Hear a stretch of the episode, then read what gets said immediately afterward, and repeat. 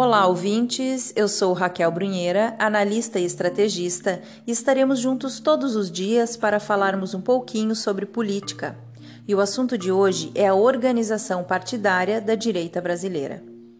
Depois de percebermos que a esquerda tem mais de 15 partidos satélites, começamos a entender que a direita deverá formar vários partidos para acomodar e organizar os que se descobriram conservadores em 2018 porque não há espaço para todos os candidatos numa só sigla. Aí alguém diz: Eu acho que deveríamos ter apenas dois partidos. Para esses eu respondo: Então vamos deixar o país nas mãos dos caciques de dois grupos apenas? Você, ouvinte, escolheria a esquerda de Lula e Ciro Gomes ou a direita de Renan Calheiros, Rodrigo Maia, Davi Alcolumbre, entre outros? Porque esses são do centrão, mas eles se dizem de direita. Então, onde incluí-los? E acham justo colocar pessoas comuns como eu e vocês, que ainda não se envolveram com a política, concorrer com os grandes caciques milionários? Quem daria espaço para suas candidaturas se só houvesse dois partidos?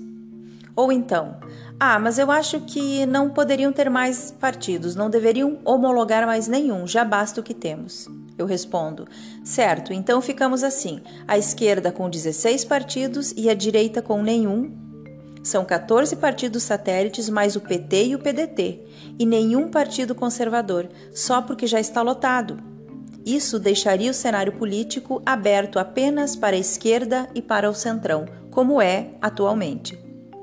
Se a direita quiser realmente ser competitiva, ela deverá montar seus partidos satélites em torno do partido do presidente e promover vários grupos para elegerem muitos candidatos nos municípios, estados e Congresso Federal para que aí sim possam ter a chance de votarem a reforma política que enxuga partidos, que viabiliza outra forma de financiamento de campanha e que possa retirar de cena os partidos satélites de esquerda por falta de verba partidária. Como isso acontece?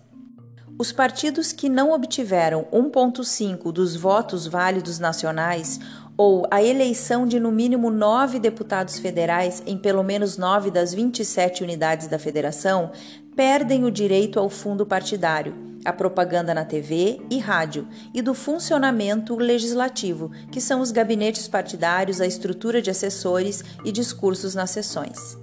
Não alcançaram a votação suficiente em 2018 o PCdoB, o Patriotas, o PHS, o PRP, o PMN, o PTC, Rede, PPL, DC, PRTB, PMB, PCB, PSTU e PCO. Alguns desses partidos ainda esperam pela confirmação de votos de candidatos barrados pela Justiça Eleitoral. Resumo: ou a direita entra na disputa e acomoda todos os conservadores em siglas e viabilizam para que novas lideranças surjam, ou estaremos condenados aos mesmos de sempre. Por isso, chamo atenção para duas questões. A importância dos movimentos conservadores que se espalham no país inteiro. São eles que irão oxigenar os nomes, chamando para o envolvimento político pessoas que nunca quiseram participar antes. E o segundo ponto é a importância de, antes de se filiarem aos partidos, assinarem a ficha de apoio para a homologação dos partidos de direita que estão chegando. Porque antes das mudanças na criação dos partidos, as pessoas podiam assinar fichas de homologação de outras siglas, mesmo estando filiado num partido. Hoje, quem já está filiado não pode mais ajudar a homologar partido algum. Vejam como a luta é infinitamente desigual, começando por aí. Antigamente, as pessoas que estavam filiadas podiam assinar fichas de homologação de quantos partidos quisessem. Hoje, só quem pode homologar um partido são as pessoas que não estão filiadas a partido algum. E ainda temos que considerar que a esquerda pega os jovens sedentos por revolução rápida e os convence que é possível. Assim, a política vira um terreno atrativo para eles. Já os conservadores são mais conscientes de que qualquer mudança importante tomada por via democrática demora tempo e ainda sentem certa aversão por participarem do desgastado sistema político. Então, amigos, ou a direita começa a ter o mínimo de atração política e começa a se filiar, ou o risco de terra arrasada é iminente. Está mais uma vez nas mãos do povo. Eu sou Raquel Brunheira e até a próxima!